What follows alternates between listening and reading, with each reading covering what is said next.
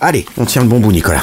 Ça enregistre, hein Moi, le théâtre, pour moi, c'est une quête d'inconnu. C'est- Je questionne toujours l'inconnu au théâtre. C'est ça qui m'intéresse. Mais ce qui est intéressant, c'est de voir que agir, c'est pas forcément faire des trucs spectaculaires avec euh, 3 millions de likes et euh, je sais pas quoi.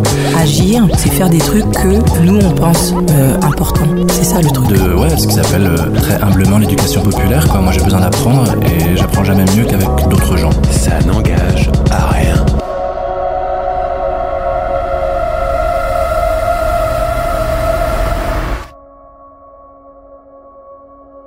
Calme quand tu es là.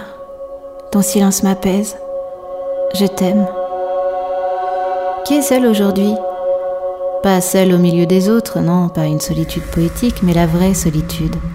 Celle qui s'étire sur de longs mois. Quand j'étais allongée dans mon lit cage, sans pouvoir bouger, c'est l'ennui qui s'est agrippé à mon corps tout entier. Je me suis pas laissée faire. Tu me connais, je me suis débattue. J'aime bien ta manière de m'écouter. Ça me rappelle mon père. Enfin, tu vois ce que je veux dire.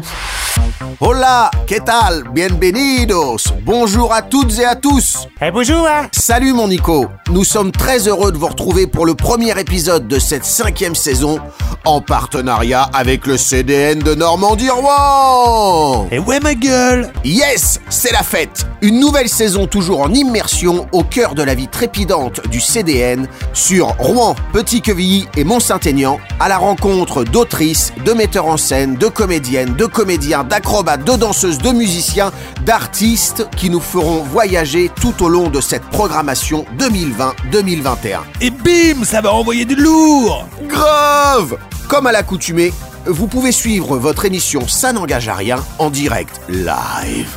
Sur radiohdr.net, nous écouter en podcast sur tous les bons supports appropriés et bientôt également sur une prestigieuse plateforme d'hébergement radio. Suspense. Yes! Pour ouvrir cette cinquième édition, c'est à l'espace Marc Sornier à Mont-Saint-Aignan, début septembre, que j'ai eu le plaisir de rencontrer pour vous en pleine répétition Madame Toundé pour sa prochaine création D'un lit l'autre, qui se jouera du 1er au 3 octobre à l'EMS. Pour cette nouvelle coproduction du CDN, Toundé nous invite au Mexique à découvrir Frida Kahlo, magnifique artiste peintre né en 1907 et décédé en 1954. C'est un voyage solitaire, intime, empêché, en quête de l'insaisissable, auquel nous vous convions cette fois pour ce nouvel opus intitulé tout simplement D'un lit l'autre. Round 25 C'est la révolution, c'est pas une plaisanterie. La révolution La révolution, c'est pas à toi, nom de Dieu, à me parler de révolution. Je sais très bien comment ça éclate. C'est des gens qui savent lire dans les livres, qui vont voir ceux qui savent pas lire dans les livres, les pauvres gens, quoi. Et puis ces types-là leur disent Ah, ah, le moment est venu de changer tout ça. Si, merde Je sais très bien de quoi je parle, c'est putain de révolution, j'ai grandi dedans. Ceux qui savent lire dans les livres vont voir ceux qui ne savent pas lire dans les livres, les pauvres, et disent ici, il faut du changement. Et les pauvres bougres font le changement. Après ça, les plus malins de ceux qui savent lire s'assoient autour d'une table et ils parlent, et ils mangent, et ils mangent, et ils parlent, et ils parlent, et ils mangent. Et pendant ce temps-là, qu'est-ce qu'ils font, les pauvres bougres? Ils sont morts C'est ça, ta révolution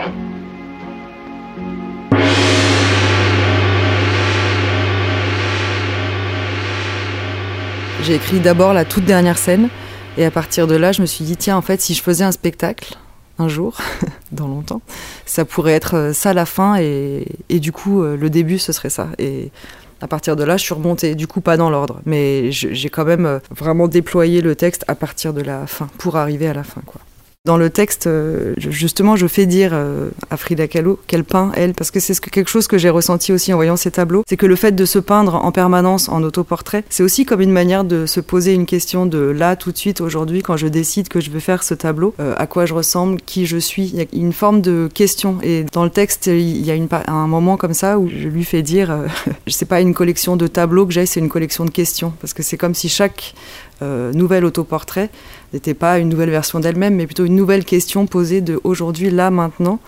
Euh, comment je me peins, comment je me représente, qui je suis là aujourd'hui, une manière de se scruter de très très près qui est euh, assez impitoyable aussi, euh, probablement. Bonjour, je m'appelle Thune Dédéac et je suis à la fois l'autrice et la metteuse en scène de ce spectacle qui s'appelle D'un lit l'autre. En gros, cette aventure a quand même commencé par le texte avant tout. J'ai commencé à travailler sur la figure de Frida Kahlo un peu par hasard comme ça. Euh, C'était pas vraiment euh, une figure qui me fascinait depuis des années. Mais euh, j'ai commencé un peu à écrire, à, écrire des choses autour d'elle. Et ce qui assez vite m'a intéressé, c'est la différence entre ce personnage euh, qui est un personnage euh, qu'on connaît très bien, qui est ou qu'on croit connaître euh, très bien en tout cas, qui est très médiatisé, dont on parle encore beaucoup aujourd'hui, qui a aussi beaucoup de déclinaisons sous forme de chaussettes, d'accessoires, de, vêtements, de tableaux, de plein de choses, qui est donc un personnage vraiment assez culte, une icône euh, un peu en, en 2D comme ça, il y a quelque chose d'un peu pictural dans notre représentation de Frida Kahlo et elle-même s'est beaucoup, s'étant beaucoup représentée également en- donc sous forme euh, picturale. Et ce qui m'a intéressé dans l'écriture du texte assez vite, c'était plutôt une sensation, c'était de me dire, euh, on voit cette, euh, cette femme euh, se représenter euh, sur un tableau comme ça, mais qu'est-ce que c'est d'imaginer qu'elle a en fait passé tellement de temps à liter? Que euh, finalement sa vie est pas du tout euh, dans un tableau vertical, mais plutôt dans une sensation d'être, euh, d'avoir passé énormément de temps allongé dans des lits. Et qu'est-ce que c'est en fait de mener sa vie allongée au fond d'un lit? Et pas nécessairement pour la question de la douleur, même si c'est central dans, son, dans sa vie. Bien évidemment, elle a traversé un nombre d'opérations incalculables, des souffrances physiques incalculables. voilà, mais ce qui m'intéressait, c'est plutôt juste cette position de comment on fait quand on est obligé de rester euh, des mois entiers euh, alité pour euh, penser le monde, pour avoir un rapport avec le monde, pour interagir, quel est le rapport aux autres, quel est le rapport à soi-même, parce que c'est quand même une grande solitude aussi de passer autant de temps seul, voilà. Je t'ai dit que mon père était photographe Tu veux pas me prendre en photo? Je me sens belle là, tout de suite.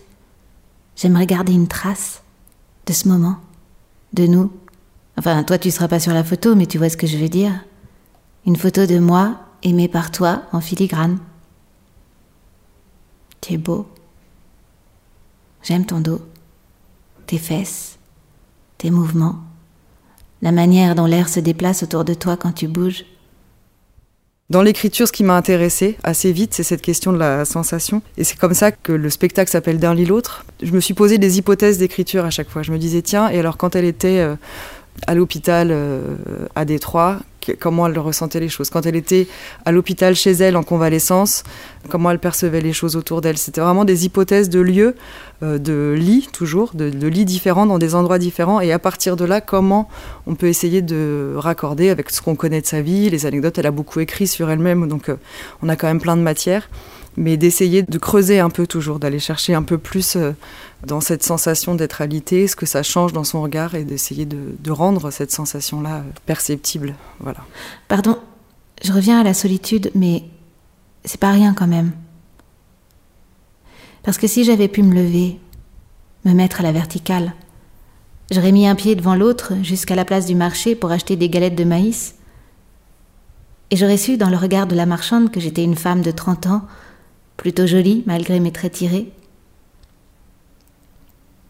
Dans son sourire, j'aurais lu que je lui étais sympathique. Elle m'aurait raconté l'histoire de cet homme vraiment tragique et j'aurais été sincèrement désolée pour lui. Alors j'aurais su que j'étais du genre à être attentive aux autres. Avant de tourner les talons, le dos bien droit, j'aurais trouvé un mot d'esprit pour la faire rire et j'aurais su que j'étais une femme gaie et de bonne compagnie. Mais j'étais seule dans ma chambre avec mon reflet dans le miroir.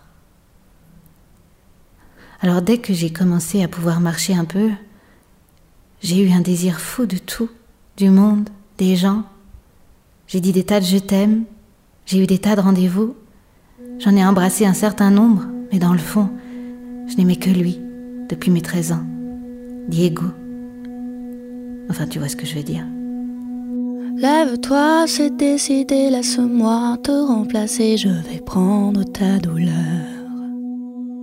Doucement, sans faire de bruit, comme on réveille la pluie, je vais prendre ta douleur, prendre ta douleur, je vais prendre ta douleur.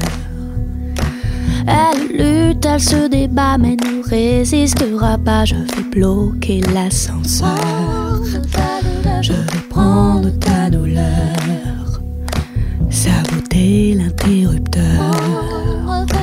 Je vais prendre ta douleur.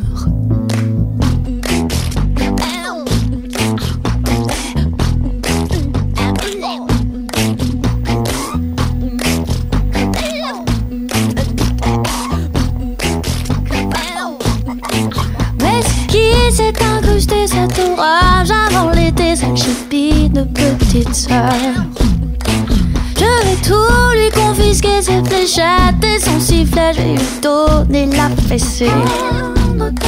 Je vais prendre ta douleur, la virer de la récré. Je vais prendre ta douleur. Ça n'engage à rien. Alors Frida Kahlo, elle a souffert de pas mal de choses.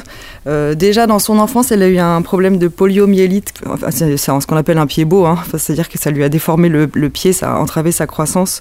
Donc elle boitait déjà euh, dans son enfance. Et surtout à 17 ans, euh, alors c'est 17 ans, c'est compliqué parce qu'elle a changé sa date de naissance pour que sa date de naissance coïncide avec la révolution mexicaine. Donc du coup, elle, a changé sa date de naissance. Donc je sais pas exactement à quel âge il faut le, dire, si c'est celui qu'elle a choisi ou le réel. Mais en tout cas, en prenant le bus pour aller à l'école, il y a un tramway qui a percuté le bus dans lequel elle était. Et euh, cet accident, qui est donc un accident très lourd, euh, l'a laissé euh. En fait, il y a une, barre du bus qui lui est rentrée dans la hanche, euh, qui l'a transpercée en fait. Donc ils l'ont vraiment, ils ont vraiment pensé qu'elle allait mourir. Et en fait, elle s'est rétablie de manière un peu presque miraculeuse. Et elle a passé déjà à ce moment-là un, un très très très longtemps à l'hôpital parce qu'il n'y avait pas que cette blessure-là, il y en avait aussi d'autres. Donc elle a eu des opérations très lourdes de la colonne vertébrale. Il a fallu voilà la remettre un peu pas sur pied encore, mais la, la remettre un peu en ordre. Et elle a passé déjà à ce moment-là beaucoup de temps à alité. Et c'est comme ça qu'elle a commencé à peindre parce que sa mère a, a eu cette idée euh, étonnante de suspendre un miroir au-dessus de son lit. Et son père, qui était euh, photographe, euh, qui euh, lui a offert une boîte de peinture. Et c'est comme ça qu'elle a commencé en fait à peindre pour occuper ses journées parce qu'elle était, elle était seule chez elle, que tout ce qu'elle avait jusque-là autour d'elle, développer euh, ses amis, son amoureux, tout, tout ce qui l'entourait, était très loin d'elle et, qu'il fallait bien qu'elle passe ses journées. C'est comme ça qu'elle le raconte. En tout cas, c'est comme ça qu'elle a commencé à peindre son premier autoportrait et que par la suite, elle a développé cette euh, pratique de l'autoportrait euh, de manière euh, vraiment plus radicale, assez radicale d'ailleurs pour son époque, parce que je ne suis pas sûre qu'il y ait eu d'autres exemples de personnes qui aient développé à ce point-là l'autoportrait comme thématique centrale d'une œuvre. C'est une femme qui dégage une grande puissance parce qu'elle a réussi, malgré tous ces accidents, toutes ces opérations, des opérations très lourdes. Et puis à l'époque, la médecine n'en est pas au même stade qu'aujourd'hui. Donc c'est des opérations très très lourdes et parfois très risquées, très aventureuses. Et malgré ça, elle a réussi donc à toujours se remettre euh, sur ses pieds, euh, marcher, euh, sortir. Euh, voilà. Et ça, ça lui donne une espèce de, force de caractère, de puissance qui est assez dingue. Et ce que j'ai eu envie d'imaginer aussi, c'est que dans la langue, cette puissance-là, elle est vraiment euh, assez caractéristique, je pense, de son parcours et de, la trajectoire de son corps qui est presque autonome. quoi. C'est-à-dire qu'elle a subi ce corps euh, toute sa vie et c'est malgré lui qu'elle a développé une, puissance phénoménale de vie et de, désir et de parce qu'il en faut pour pouvoir continuer à, à se projeter, à peindre, à rêver. voilà. Con su cabeza asiática, sobre la que nace un pelo oscuro, tan delgado y fino que parece flotar en el aire, es un niño grandote, inmenso, de cara amable y mirada triste.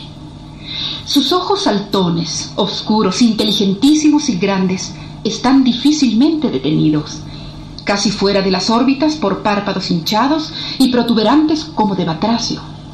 Sirven para que su mirada abarque un campo visual mucho más amplio, como si estuvieran construidos especialmente para un pintor de espacios y multitudes. Y muy pocas veces desaparece de su boca búdica, de labios carnosos, una sonrisa irónica y tierna, flor de su imagen.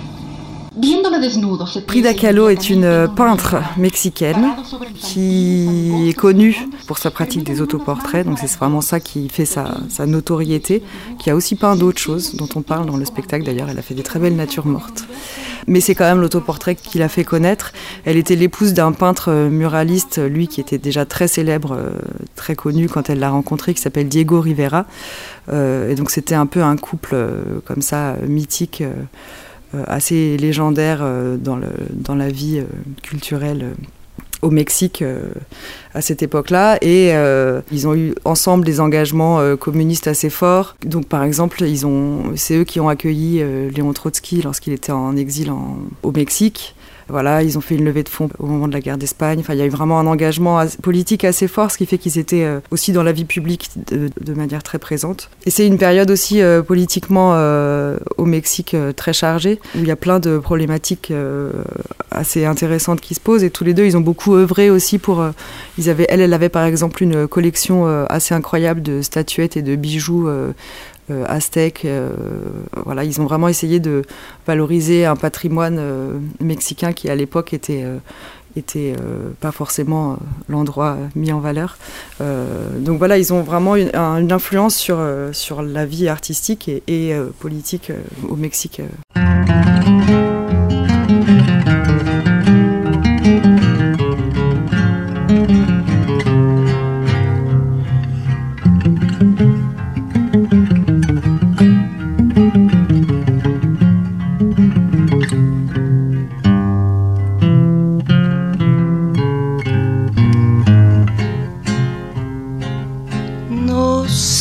Tienen las flores, llorona, las flores del campo santo. No sé qué tienen las flores, llorona, las flores del campo santo. Que cuando las mueve el viento llorona, parece que están llorando que cuando las mueve el viento llorona, parece que están llorando. Ay, de mi llorona, llorona, tú eres mi yunca. Ay, de mi llorona, llorona, tú eres mi yunca me quitarán de quererte llorona, pero de olvidarte nunca. Me quitarán de quererte llorona, pero de olvidarte nunca.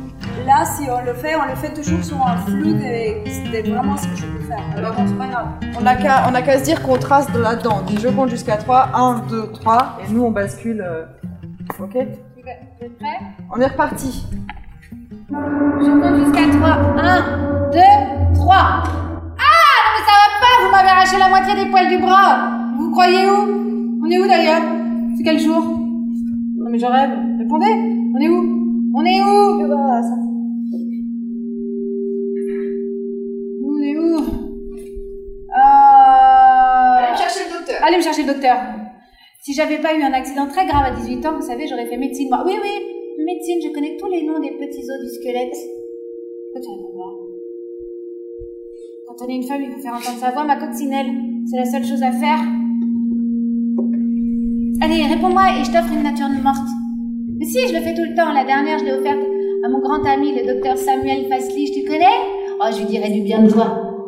Ouais, il m'a à la vie plusieurs fois, tu sais. Euh, ça crée des liens. Ok. Merci. Il y a quelques artifices dans cette mise en scène, en effet. Euh, en fait, du coup, l'intuition de, l'écriture, c'était de partir de, lieux chaque fois différents. Euh, or, on est au théâtre, donc on a un seul euh, lit possible. Et ce qui m'intéressait, c'était de travailler non pas le rapport à la douleur, parce que représenter la douleur au théâtre, c'est pas quelque chose que j'avais envie de, faire. J'avais plutôt envie de représenter euh, cette contrainte d'être alité et comment le simple fait d'être debout, c'est parfois quelque chose de, vraiment immensément difficile. Et du coup, euh, l'idée euh, qu'on a développée avec le scénographe, c'est de mettre, on a choisi de situer tout le spectacle dans un seul espace où il y a un lit qui va pouvoir changer autour. Après, on va venir métamorphoser un peu l'espace, mais c'est toujours une chambre. Mais on a décidé que cet espace, au lieu d'être à l'horizontale, allait être à la verticale. Donc en fait, c'est un, c'est un sol qui devient un mur, mais qui est un carrelage. Donc c'est vraiment tout le, le signe, c'est vraiment que c'est un sol. Et le lit, du coup, est suspendu à la verticale. On a des chaises qui sont, elles aussi, du coup, à la verticale. Et tout l'espace est complètement renversé. Ce qui fait que le moindre déplacement, euh, c'est là qu'il faut en venir à l'artifice, c'est qu'on a décidé, euh, j'ai décidé de travailler avec euh, euh, Victoria Belen Martinez, qui est, euh, donc euh, une circassienne danseuse, et de travailler sur un, de, développer un travail de suspension, c'est-à-dire qu'elle est suspendue au-dessus du mur, et elle, elle peut évoluer sur le mur en marchant, elle peut faire presque un jeu presque naturaliste sur ce mur, de marcher, s'asseoir sur une chaise, sauf que chacun de ces gestes, en fait, demande une puissance incroyable et une technique incroyable. Euh, et ça, ça m'intéresse parce que même si euh, elle le fait de manière euh, tout à fait euh, réaliste et, et, parfaite, on sent quand même toujours cette contrainte euh, de la marche, de s'asseoir. On sent que dans le, le rapport au corps n'est pas tout à fait le même. Voilà. Et c'est une contrainte permanente. Et ça, c'est quelque chose que j'avais envie de travailler, euh, de, de, voir comment on pouvait le représenter. C'est là que tu voulais, tu aurais bien voulu que je descende à quatre pattes? Moi aussi. Bah, en même temps, tu sais, euh, le quatre pattes, on l'a déjà un peu avec le. Ouais, c'est pas les mêmes. Les copeaux de coton. C'est pas exactement le même, mais je pense que c'est juste euh, là au début, parce qu'après, une fois que tu es en position déjà euh, de fœtus là en haut, après ça c'est beau et cette position-là, elle peut même. Euh, on peut même la désarticuler un peu, ça on verra après, mais une fois que tu es posé là, ça peut rester, c'est juste comment tu arrives là. là, tu étais à genoux comme ça. Ouais. À ce moment-là, il faut jouer quelque chose, quoi. Il faut ramener du jeu de de est-ce qu'elle se plie en deux, est-ce qu'elle a un puis c'est ça qui l'a fait. Enfin, tu vois, il faut ramener un peu de, de je sais pas, de, de, un peu plus euh, brusque. Ah oui, On essaye? Et aussi parce que du coup ça impliquait que j'ai deux interprètes donc j'ai Céline Milla Baumgartner qui est la comédienne qui va dire euh, le texte et euh, Victoria qui évolue euh, sur le vol. Et cette, histoire m'intéresse parce que du coup, avoir deux interprètes, ça permet aussi de mettre en jeu tout ce travail du dédoublement qu'elle, elle a opéré beaucoup dans ses tableaux. Souvent, elle se représente se tenant la main à elle-même, mais aussi ce dédoublement de quelqu'un euh, qui est allongé en train de se peindre, donc qui se voit dans un miroir et qui euh, fait un autoportrait. Donc elle a vraiment un travail sur le double qui me paraissait intéressant à, déployer dans l'espace et du coup qui nous permettait d'avoir cette idée de la, contrainte euh, physique aussi.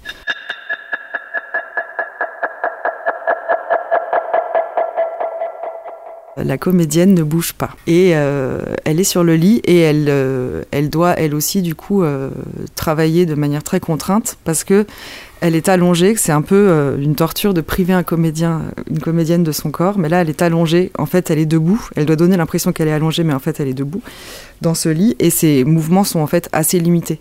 C'est-à-dire qu'elle peut euh, donner l'impression qu'elle s'assoit, elle peut se tourner sur le côté, elle peut se mettre sur le ventre, comme si elle dormait sur le ventre, mais elle ne peut pas bouger de ce point euh, central qui est ce lit.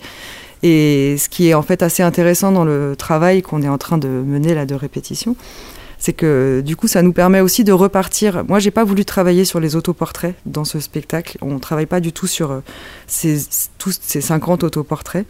Euh, mais par contre on récupère du coup là en répétition, on a tout un travail assez pictural avec la comédienne de d'aller chercher des détails dans ces tableaux de comment elle positionne ses mains comment elle positionne sa tête, comment elle se met, comment elle se décrit elle sur le sur les lits, comment elle se représente sur un côté, sur et donc on essaye comme ça de se faire pour nous euh, des formes de citations comme ça, de postures que elle elle a peintes parce qu'elle y a pensé, elle les a choisies et donc on essaye de travailler comme ça sur des choses assez picturales sans aller non plus dans quelque chose de complètement statique puisqu'elle elle bouge quand même. C'est un travail vivant, elle dit un texte donc il s'agit pas de l'immobiliser, mais euh, de travailler comme ça sur des choses en fait assez contraintes, euh, c'est aussi intéressant de voir comment pour elle le texte euh, peut, comment elle, prend ce texte en étant elle-même assez contrainte euh, physiquement. Finalement, on retrouve euh, des contraintes euh, qui ont été celles de Frida Kahlo et que je trouvais intéressant de, mettre un peu euh, en œuvre, euh, même pendant le travail euh, et dans le, dans le spectacle. Il y a certains moments où Victoria prend plutôt en charge le corps et Céline est plutôt euh, dans le- dans l'esprit, c'est-à-dire qu'elle est dans la pensée de Frida Kahlo. C'est elle qui a des souvenirs, qui raconte des anecdotes, qui pense, qui s'énerve, mais sans avoir le corps qui va avec. Et Victoria, elle, elle peut plus faire un travail où elle déploie des énergies, elle déploie des mouvements, elle déploie tout un univers qui est celui du corps. Euh, voilà.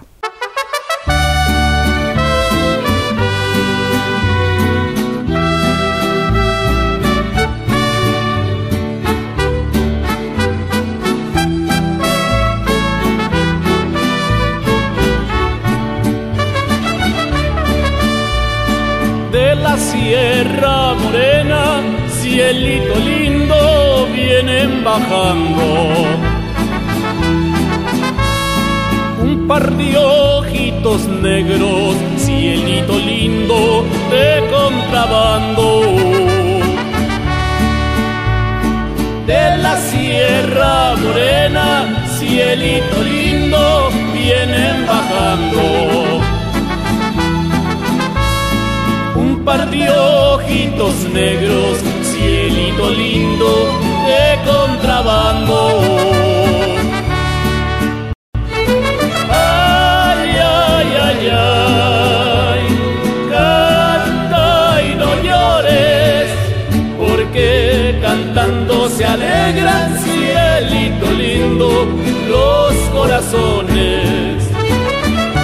Euh, j'ai écrit d'abord ce texte et après j'ai réfléchi à comment le, mettre euh, en scène. Et c'était un monologue. euh, euh, J'avais pas du tout envie de faire une comédienne seule sur un plateau qui défend ce texte seule. J'avais vraiment envie de travailler cette sensation. Et du coup, très vite, j'ai réfléchi à cette histoire de sensation et, de perception. J'avais envie aussi pour le spectateur, qui est euh, parce que c'est quand même pas rien d'être assis face à un mur dont on a l'impression que c'est le sol. Parfois, ça donne presque un peu le vertige. On a l'impression d'être au-dessus de l'espace. On sait plus très bien où on se situe soi-même. Et ce vertige-là, il m'intéressait. Et du coup, assez vite, je me suis demandé euh, comment ce serait possible de le faire. Et, euh, j'ai pensé au cirque parce que je me suis dit que le cirque était quand même l'endroit de la grande liberté du corps, en fait. J'avais jamais travaillé avec euh, du cirque et du coup. Euh, là, on apprend aussi à travailler euh, ensemble. C'est pas du tout le même rythme de répétition quand c'est du texte, quand c'est du, cirque, enfin du cirque du corps en tout cas. Il y a quelque chose qui est très différent, donc il faut trouver des manières de travailler ensemble, que chacun y trouve son compte pour aller au bout de sa proposition, d'avoir le temps de chercher. euh, chacun un peu, voilà, il faut inventer. On invente.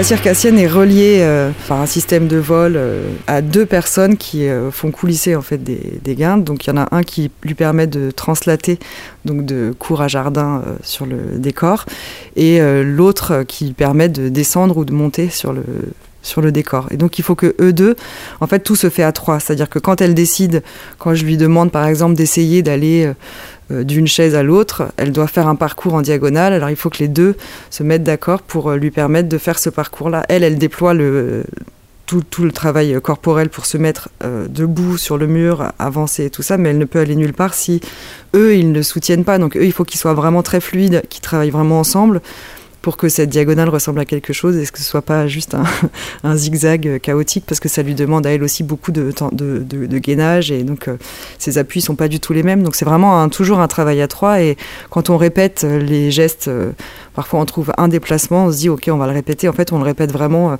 pour Victoria mais aussi pour que les deux pour qu'à trois ils trouvent cette chorégraphie de euh, à quelle vitesse on va? Est-ce que c'est brusque? Est-ce que c'est lent? Est-ce que euh, on translate plus vite qu'on monte? C'est vraiment des questions euh, très très précises. c'est presque au centimètre près de bien se mettre d'accord de ce qu'on fait, quoi.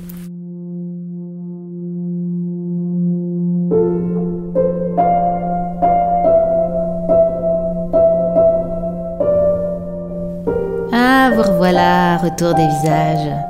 Tout à l'heure, j'étais un peu confuse, mais avec deux tequilas, paf, paf, j'ai les idées claires. Je voudrais bien sûr remercier Lola Alvarez Bravo, dont j'admire le talent. Grande photographe, très très douée. Mais vous connaissez son travail, et puis on est là pour parler de moi. Remarquez, elle a fait de très belles photos dans ma maison la semaine dernière, avec mes béquilles et d'autres accessoires médicaux dans ma baignoire, avec mon portrait de Staline aussi. Oh, je l'adore. Merci Lola. Alors, ces noix de coco Pas mal, non? Durant dix ans, mon travail a consisté à éliminer tout ce qui n'était pas issu des mobiles lyriques internes qui me poussaient à peindre. Vous pouvez noter. Quoi? Surréaliste? Ah non.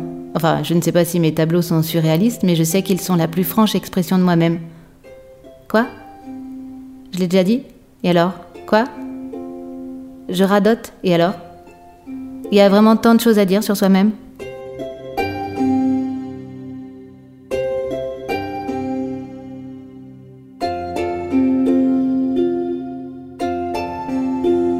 On est parti d'un espace de morgue, donc c'est un, carrelage assez froid avec un lit euh, euh, plutôt métallique, un peu comme une table, euh, comme on peut l'imaginer dans les, dans les morgues.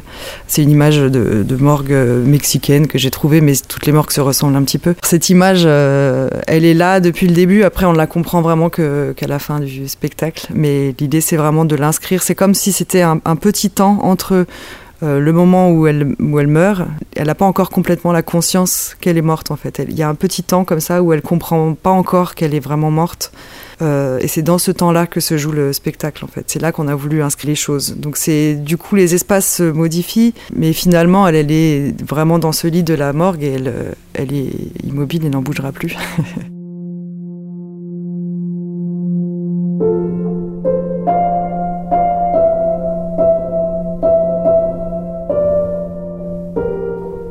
J'ai toujours trouvé l'expression varier les plaisirs assez médiocre. Varier les plaisirs, c'est juste un manque de personnalité. Est-ce que j'ai varié les plaisirs, moi, allongée sur mon lit sans pouvoir bouger pendant des mois? J'ai juste essayé de faire le tour de moi-même et rien que pour ça, j'ai dû passer plusieurs fois à travers la mort. C'est ça, avoir du caractère. Ah, tiens, grappe de visage maintenant, mais non, mais non, pas de scandale, c'est fini, circulez. Y a rien à voir. Non, non, non, non. Restez. J'aimerais aller au bout de ma phrase, de ma pensée, de moi-même. Merci. Alors j'en étais où?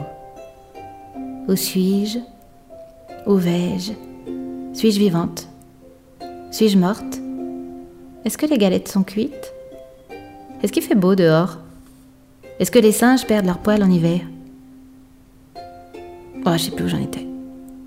Je suis fatiguée.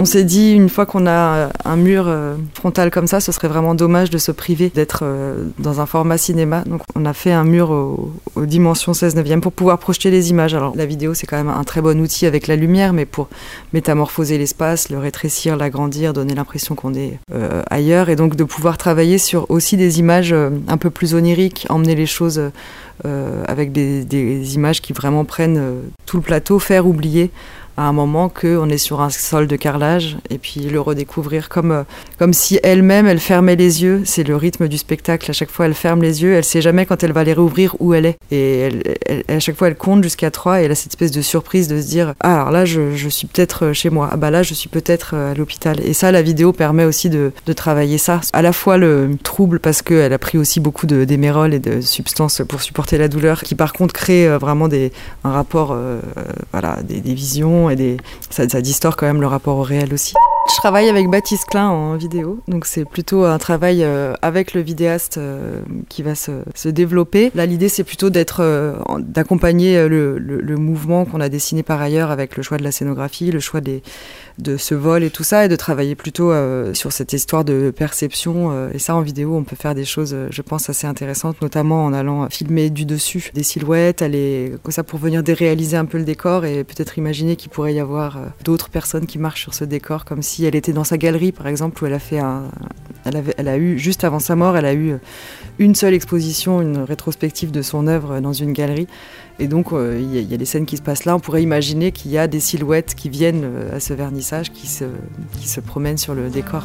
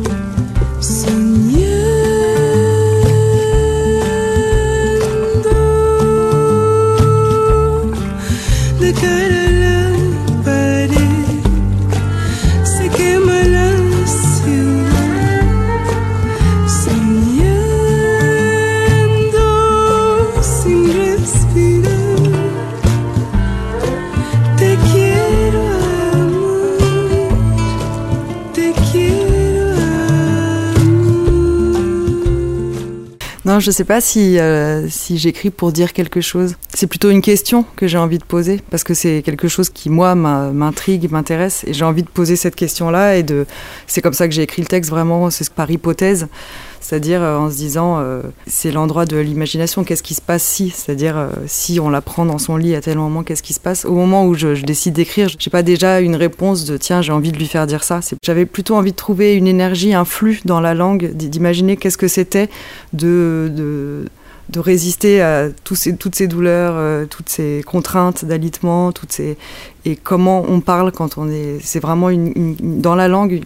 quelle énergie on peut dégager? Comment on comment on se confronte à la parole, au fait de se dire, au fait de dire, au fait d'être seul et de se parler peut-être seul. Enfin, c'est toutes ces questions-là euh, qui, dans la langue, moi, m'intéressaient.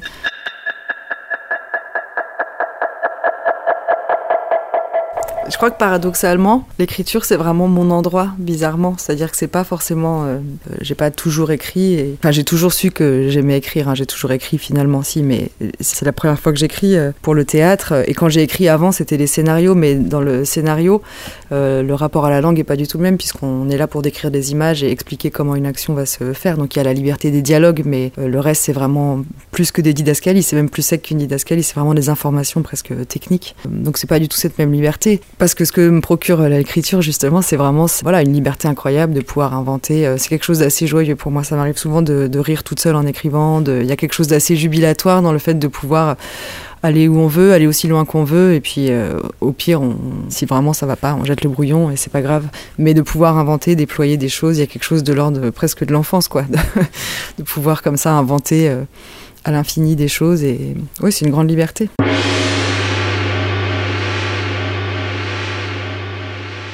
Je, crois que j'aime le théâtre en tant que spectatrice. C'est le moment où on éteint la lumière. Je trouve ça fantastique. J'adore le moment où voilà, le spectacle va commencer, on est tous là, on se connaît pas, et puis la lumière s'éteint et euh, on assiste à quelque chose euh, tous ensemble. Voilà, ce moment-là où la lumière s'éteint, je crois que c'est pour ça que je fais du, que j'ai décidé de travailler dans le théâtre, parce que c'était le seul moment d'un coup où quand la lumière s'éteint, euh, j'avais l'impression que quelque chose commençait, alors que voilà, c'est une sensation très particulière au théâtre. On peut devenir accro.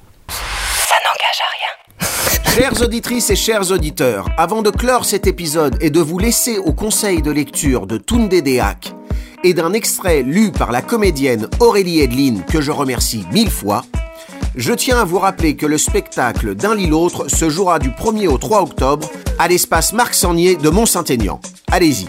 Quant à moi, il ne me reste plus qu'à vous remercier sincèrement pour avoir écouté cette émission. Émission conçue et présentée par Steve et à la technique, l'irremplaçable, l'inaltérable, l'invulnérable, l'homme aux mille talents, j'ai nommé Monsieur Nicolas Leborgne. Big up à toi, mon pote. Et bonjour, hein Bien sûr, un grand merci à toute l'équipe du CDN. Spécial dédicace à Charlotte Flamand et Raphaël Paresse qu'on embrasse. Et évidemment, un très grand merci à toute l'équipe de création, à Tunde Deak pour son accueil, sa disponibilité et sa gentillesse, ainsi qu'un merci admiratif à Céline Milia Baumgartner qui a partagé avec nous des extraits de son texte. Big up à John Cassed au son pour le partage de pistes sonores du spectacle diffusé dans cet opus. Enfin, merci au Guardian pour l'extrait audio inédit de la voix de Frida Kahlo. N'hésitez pas à réagir et à partager sur la page Facebook de l'émission. À très vite pour de nouvelles aventures. Je vous quitte avec ces paroles. Le monde de demain, quoi qu'il advienne, nous appartient. Eh bien, puisque ça n'engage à rien. Écoutez. Tunde tout le travail en général d'Olivier Cadio. Je dirais que c'est euh, une langue que je trouve euh, vraiment intéressante et en particulier Fairy Queen qui a été adapté, euh, qui a été écrit pour le théâtre. Voilà, je crois que c'est vraiment une langue qui me semble assez passionnante et qui me, dans sa jubilation, dans sa grande maîtrise, dans le rythme, dans le travail du souffle, c'est quelque chose auquel, ouais, que j'ai pas mal lu et qui me- qui m'inspire beaucoup. Fairy Queen d'Olivier Cadio.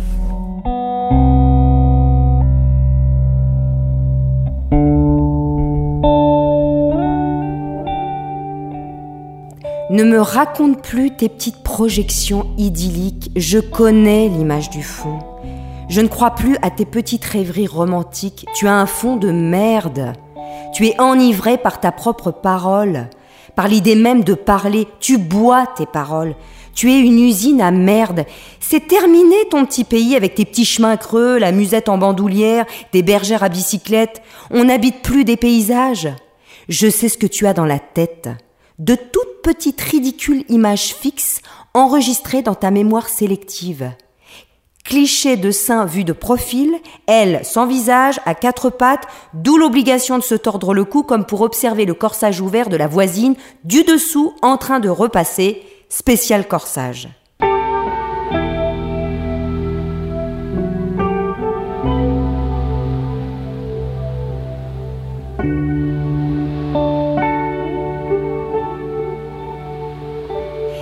Histoire de Robinson pathétique, tu finiras par coucher avec des corbeaux et des tortues, tu veux tout avoir.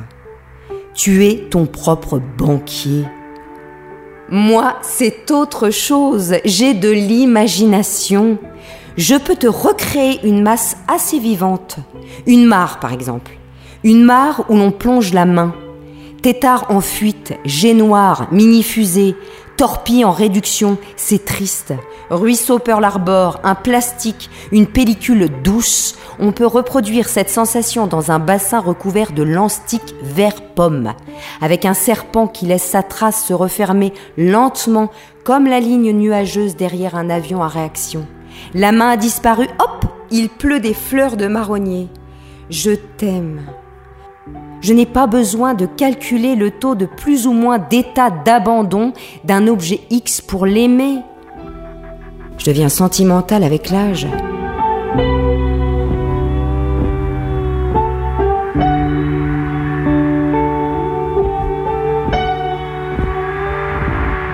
Fait un froid de canard sur ce balcon. Odeur de neige, fer gelé, plomb nacré. Les géraniums lancent une dernière lumière rouge vif. Il fait presque nuit. Je grimpe sur la balustrade. Je suis en équilibre. Je danse.